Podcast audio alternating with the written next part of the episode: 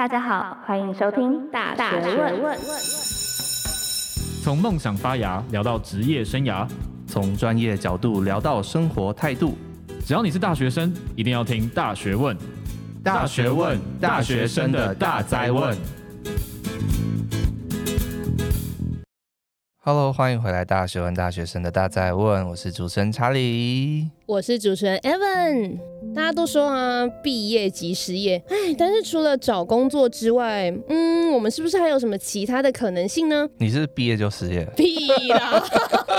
你是硬要剪在花絮里吗？好，没有，没有，好不好？嗯。哎，但其实我是哎、欸，对啊，你看我就跟你说，因为我那时候，对，所以这一集很重要。对，那时候很重要，因为、哦、但我其实那时候就会去做复健啊。不过老实说，我觉得如果我那时候做复健有认真先听一下这一集的话，或许我的人生会有一些不一失业。OK，好，那这集非常重要。那我们这集是讲什么？我们这集其实要讲到，就是因为其实很多人都想说啊，毕业失业，那其实另外一条路就是。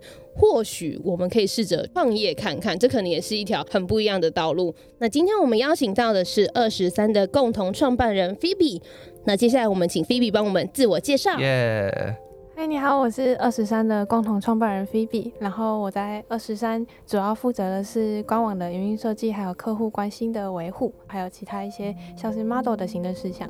我想很多人知道二十三是什么，但是对于可能还没有听过二十三的人，哎，Phoebe，你稍微跟大家介绍一下二十三可能是什么样的公司，它在做什么样的一个业务？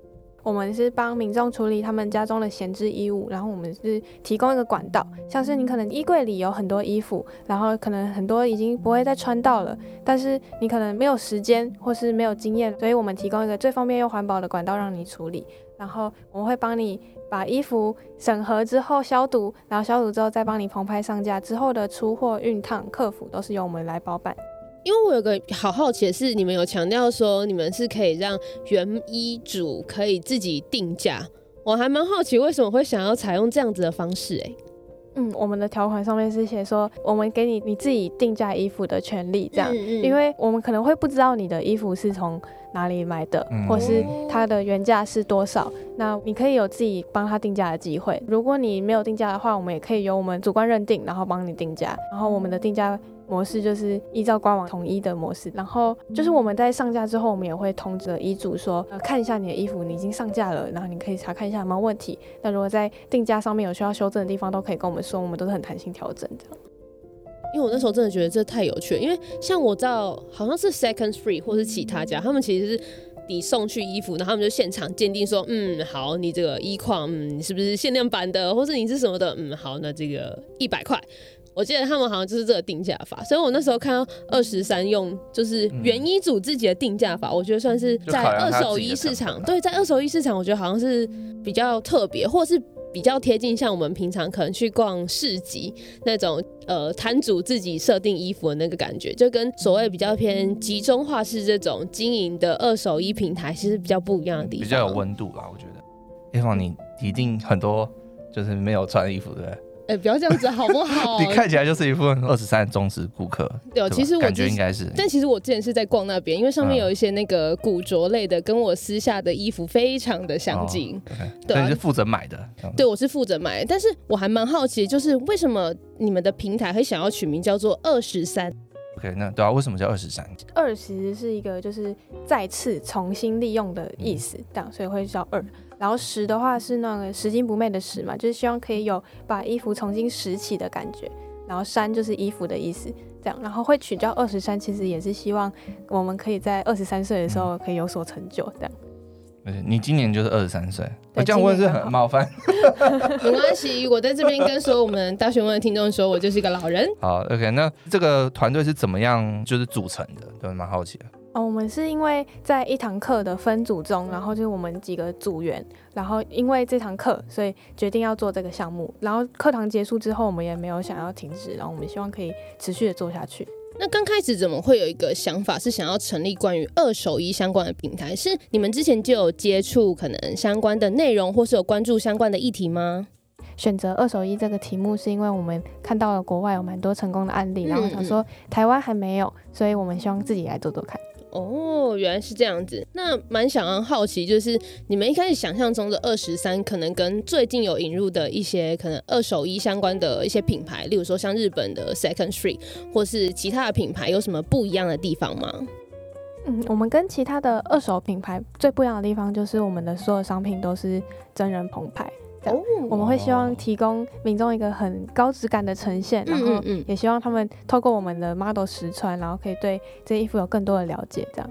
说到棚拍，就是我知道，因为你自己就是算是二十三的 model 嘛，那我蛮好奇，你一开始就会做这个嘛？就是你可能以前就有相关的经验嘛？嗯，我们其实一开始完全没有 model 的经验。对，我们其实，在刚创办的时候，团队就只有我一个 model，然后、哦、对我是硬着头皮去上网去看一些女装品牌的。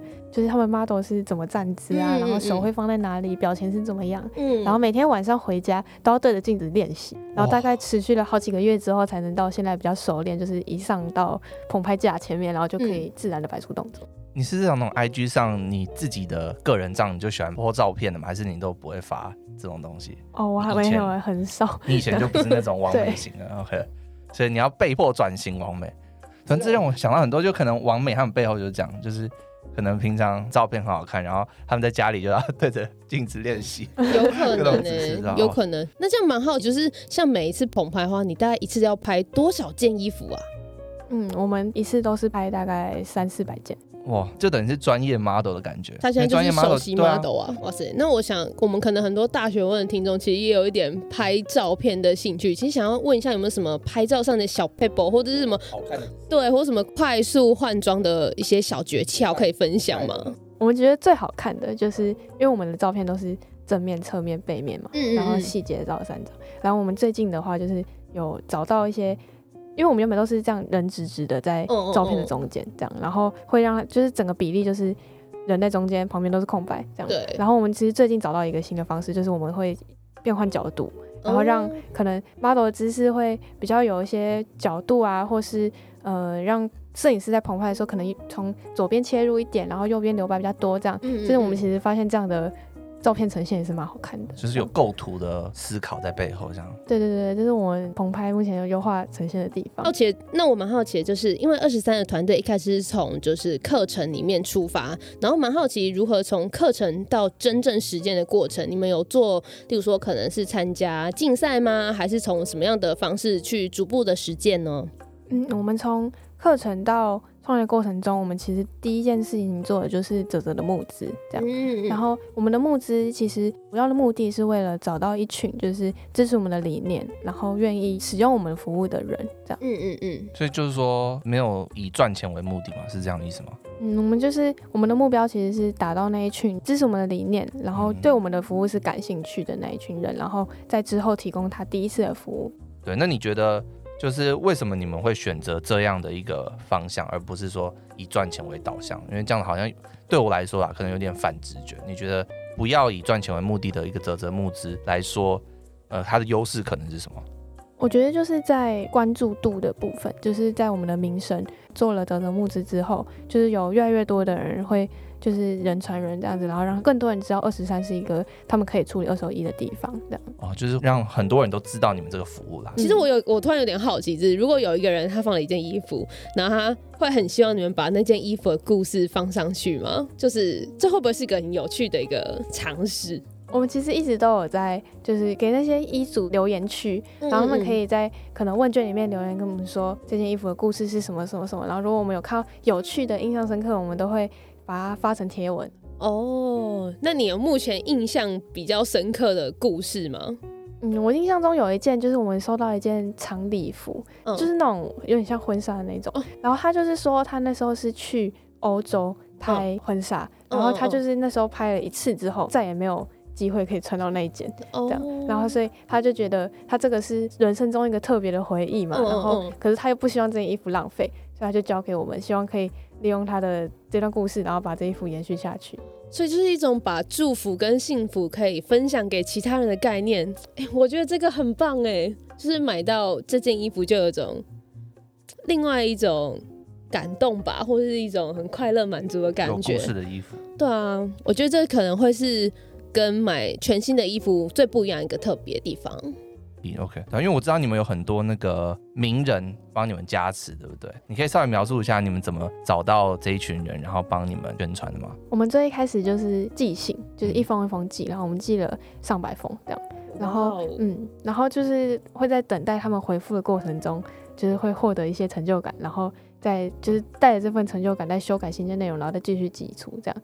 然后我们到目前为止的，就是网红艺人开发都是用这样的方式，这样。所以你们每一个信都有做克制化吗？就是会依照他是什么样的 KOL，、嗯、然后会用我们的理念或服务去感动他，进而让他答应我们的邀约。哦，你觉得你最现在最自豪就是有收收获到 的网红收获猎捕到的？对你你自己最自豪的是哪一个人？嗯，其实应该是唐凤哦，唐凤啊，对哇，这不用不用我们介绍，大家都知道。对，他答应的时候，那个你们当下那个反应跟那个情绪是怎么样？好好奇哦，因为我也没有收过唐凤信件。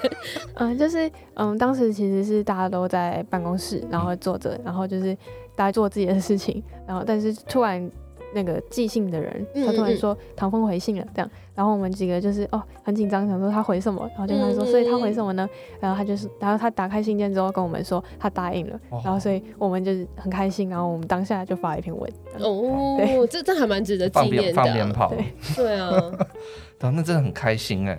那我蛮好奇的，就是所以刚刚提到的泽泽募资，就是你们主要的资金来源吗？哦，其实不是。哎、欸，那那你们要怎么就是维持你们这个团队的营运呢？所以我们其实一开始投了一点钱，然后在后台的建制这样，嗯、跟厂商签约，在跟民众收取衣服，然后最后贩卖的过程中，然后就慢慢贴补回来。啊，那蛮好奇，就是刚刚聊到一些资金的这个筹备嘛，蛮好奇说一些其他类型的可能困难或者阻碍啦，对吧？你们在过程当中有没有你印象深刻你遇到的挫折跟困难？嗯，团队遇到的挫折的话，我其实印象深刻的是比较像是刚毕业六月那个时候，然后因为那个时候因为毕业了，所以我们没有办法继续使用北大的场地，这样，然后所以我们那时候呃有大概一万多件的衣服，不知道到底要放在哪边，这样就是遇到了仓储的问题。对对对对，我们原本是在北大有一个场地可以使用，哦、是免费的。对对对，因为我们那时候还是学生，就是有跟学校谈到。哦，那一万多件，对吧？那这样怎么办？你们后来怎么做？嗯，我们那时候就是更改了一些后续团队的规划之后，我们在台北找了一个新的场地，然后那个场地现在就是包括了我们的仓储、澎湃空间以及我们的办公空间的，就变成合一这样子。对。对，那你觉得就是透过诶、欸、这个困难的点，有没有让你们在后续做事的方式有一些改变？嗯，应该算是就是仓储上的改变的话，就是我们改变了衣服的放置方式，就是原本用箱子装嘛，然后我们后来会选择用挂起来，这样。就是它占的空间会比较小，然后也可以挂比较多件。那蛮好奇的是，就是搬到台北之后啊，除了刚刚提到仓储的一些问题或是改变，他们遇到一些其他的状况呢？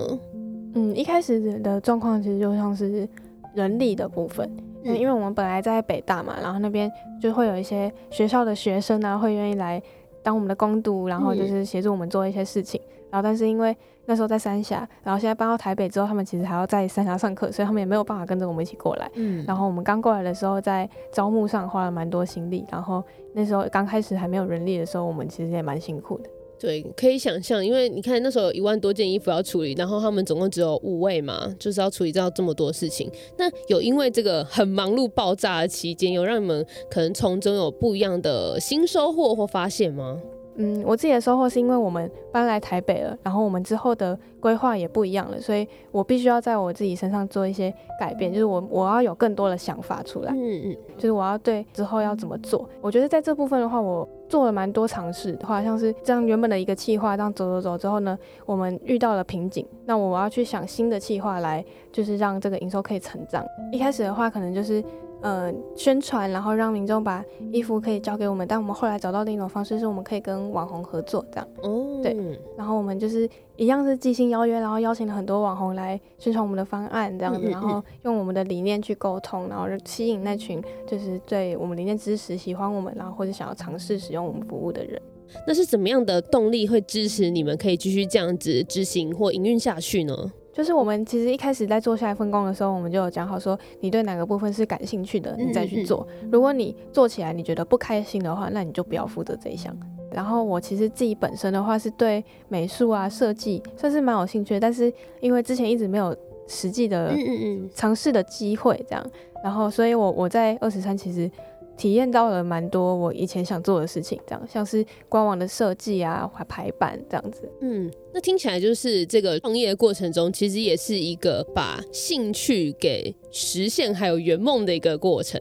对，但是在这过程当中的话，我想可能就是每个伙伴之间可能想要的样子，或者说预期二十三会长成的模样，其实可能有点不一样。那这过程中，你们有发生一些可能理念不合，或者说像刚刚讲说一个爆炸期，你们要怎么分工？是如何沟通跟合作呢？嗯，理念不合的话，我们其实我们都是坐下来讨论，我们全部人就是坐下来，然后就讲好说你你的想法是什么，然后你的想法是什么，你可能不一样的话，那你们两个就都去尝试，就是你们两个都去做了，那最后就是看结果成效怎么样，然后再来决定后续的规划这样。我这边想要带到就是你刚刚提到说，哎、欸，好像。大家做自己喜欢的事情，这个概念嘛，但我觉得会有个严重漏洞，就是一定会有大家都不想做的事情，对吧？那这个怎么办？一定会有吧，对不对？应该有很多东西是大家都不想做，会吗？不会，嗯、你们就刚好互补这样子。对，其实还好。真的假的？我们也是希望可以遇到一个像这样子如此 和谐又高效的一个团队，真的很幸运。就蛮好奇有什么新想法是透过这样的方法，然后确定之后，然后就顺着走下去吗？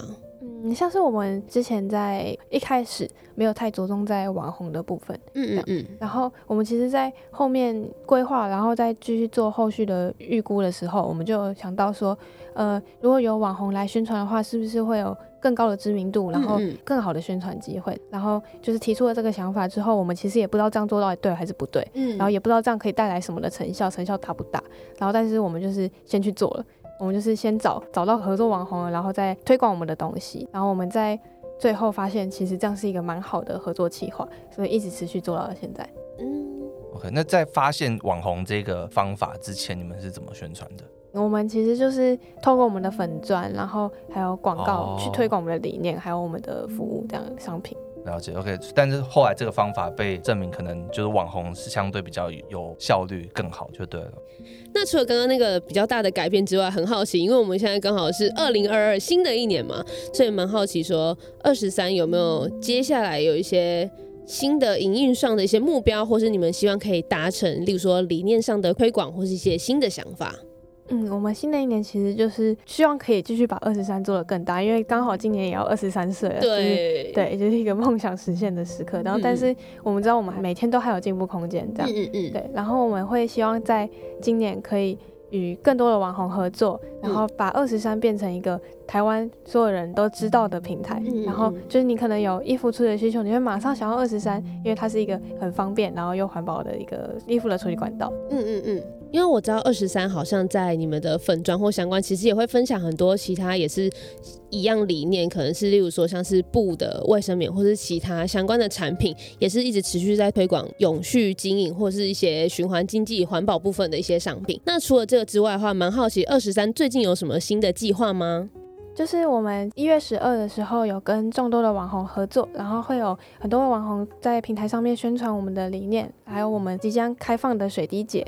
然后水滴节的话，官网会有首购免运的活动，然后也会有四九折起的优惠，这样。然后冬装的部分的话，我们都会杀到最低两折起。对，其实是一个蛮大的优惠，希望可以透过这次的活动，让更多的人可以接受到二手衣，这样。对啊，那大家如果听完那么兴奋，他们要怎么样去找到你们的资源？嗯，可以直接上网搜寻二十三，就可以直接找到我们的官网。然后官网上面的优惠写的都还蛮清楚的，这样就是都会有专区可以让你去选购。然后我们在一月十四的时候也会开放我们衣物处理方案。如果你家里有一些衣服想要处理的话，也可以来我们的平台上面选购我们的处理方案。然后你选购完成之后，就可以把衣服交给我们为你上架，然后让衣服可以持续进入循环系统。嗯，好，那我们会把相关的链接都放在下面，那大家记得。去点击一下，然后用你的热情下架他们的产品，好了，对啊？那因为时间也差不多，那我通知一下我们今天聊什么内容。那首先第一个就是我们聊到，哎，二十三在创立一开始的一些困难点，包括你们可能在这个呃储藏空间上的一些不足，然后你们因此做出很多的改变，比如说你们可能把原本用箱子啊，然后变成可能用架子等等的。来节省相关的成本。对，那我想在这个过程当中，应该是经历了非常多的讨论跟跟优化啦。对，那再来就是资金的方面，我觉得我也学到蛮多的，包括。可能一般人会认为说，哎，你做这种募资，感觉就是要获得资金赚钱嘛，对。但是你们好像，哎，把它当成一种宣传工具，甚至可以在过程当中，可能邀请像唐凤这样的大人物帮你们做宣传。哎，我觉得这对我的一些想法上也有蛮大的改变。那 Avon 你自己有没有什么样的收获？我觉得其实对我而言印象最深刻就是，其实大部分的同学，对，没错，就是在听的你们，很多人呢都会把就是学校的报告或是作业，就只是当成一份作业而已，并没有想说，嗯，或许它是可以陪伴你走很久的创业的一个契机，或是说你可能有很多梦想或很多理想实践方法。所以其实透过二十三的例子，其实也是告诉我们，其实我们可能要把握每个机会，就是可能当我们有机会去做。新的东西，不管是新的案子，大家可能例如说商管学院，大家很常在个案分析啊，或者是做一些行销的案子，又或者说我们可能是其他学院的人，我们可能有透过不同的方式有新的接触，其实都是我们可以好好把握的机会。然后最后的话，我们也想要请菲比帮我们分享给，就是如果是想要大学毕业就创业，或是在大学的时候就接触相关创业想法的人的一些想法。嗯，我觉得创业的过程其实就是一个。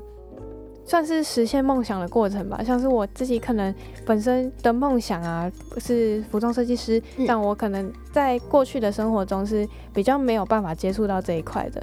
那我在创业的过程中，我其实就找到了蛮多相似的工作，或是呃我的负责的内容，然后让我可以多接触到这一块，是我在创业中比较自由也比较快乐的部分。然后先跟你们说，就是创业真的是一个非常艰苦的过程，然后你会花费非常多的时间，但是你最后如果有看到做出来的成效的话，你会是很有成就感的。好，所以听起来就是有想法，就是要认真、要刻苦耐劳的把它坚持下去、完成下去就对了。